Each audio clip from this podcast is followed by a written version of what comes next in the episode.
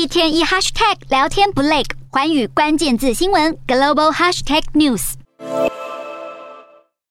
俄国能源巨擘俄罗斯天然气工业公司上周发出警告，将大幅减少对欧洲的天然气输送。俄国持续减少供应到欧洲的天然气量，加上提早到来的热浪，让欧洲多国用电量大增，提升天然气基准价格。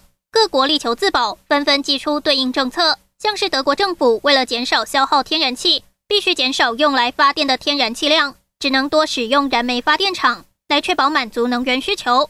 而意大利则转向中东市场，意大利能源大厂埃尼集团宣布加入卡达能源公司在全球最大天然气田扩张产量的计划。